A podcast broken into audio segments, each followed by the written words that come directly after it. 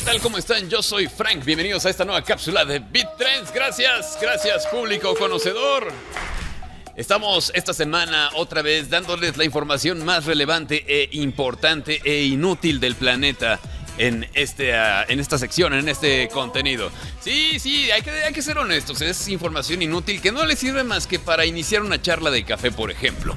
Bueno, vamos a comenzar con la, la información de esta semana. Si tú que me estás viendo te sientes el hombre de acero, pero de acero pesos. Sí. Yo sé, hay mucha gente que no trae en la cartera más que papeles.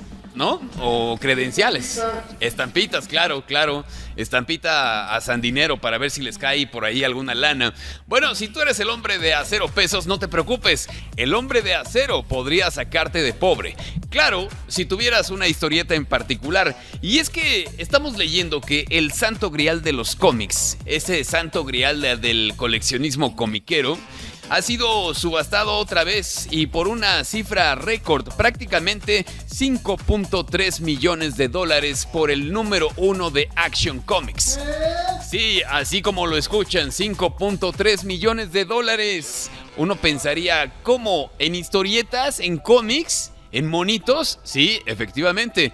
Hay gente que es fanática de estos personajes y que quiere tener este tipo de objetos. Y sí, esta subasta eh, ha hecho que Superman recupere el trono y la primera posición. Porque de hecho, eh, hace un par de años Spider-Man le había quitado el trono a Superman. Eh, vendiendo el primer cómic eh, en el cual apareció justamente el hombre araña, el Amazing Fantasy, por aproximadamente 3.2 millones de dólares.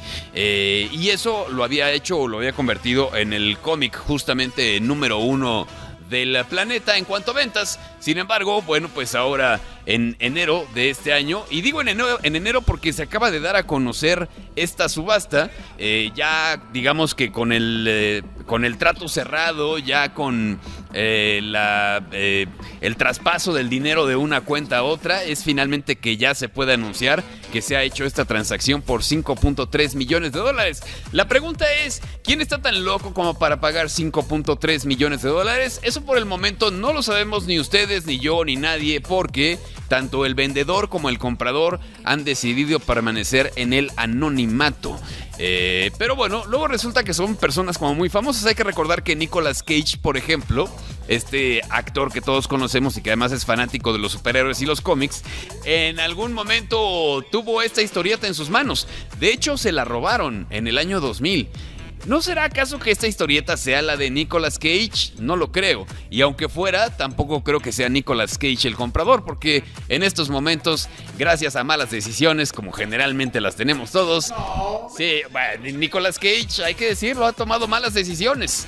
En estos momentos está prácticamente en la lona, en la quiebra financiera.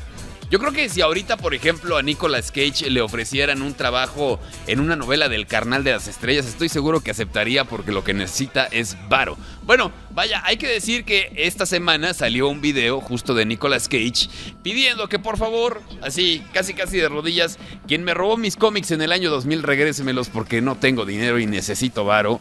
Y de verdad, si tuviera mis cómics que me robaron, podría venderlos en 10 millones de dólares y con eso ya estaría yo más o menos otra vez decente. Claro, para esa vida hollywoodense que tienen, 10 millones de dólares es nada. Para la vida que tenemos el buen Charlie, yo, el negro Salcedo, cualquiera de nosotros, 10 millones de dólares es asegurar nuestro futuro financiero de aquí hasta que nos lleve pifas. Entonces, eh, perspectivas de la vida. ¿Cuánto me darán por el sensacional de Barrios?